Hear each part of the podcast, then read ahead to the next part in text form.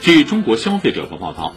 一些外卖平台智能取餐柜近期开始在部分区域面向骑手试水收费，骑手可以自行选择是否使用。目前已覆盖合肥、南京等城市部分点位。部分取餐柜小格子使用一次零点三元，大格子使用一次零点四元，费用由骑手承担，用户取餐免费。但不少消费者担心，未来智能取餐柜是否会像智能快递柜一样，扩展为向消费者收费呢？快递行业专业人士在接受上海电视台记者采访时指出，目前快递柜收费多少并没有相关规定和标准，未来在使用和收费上应该更加精细化。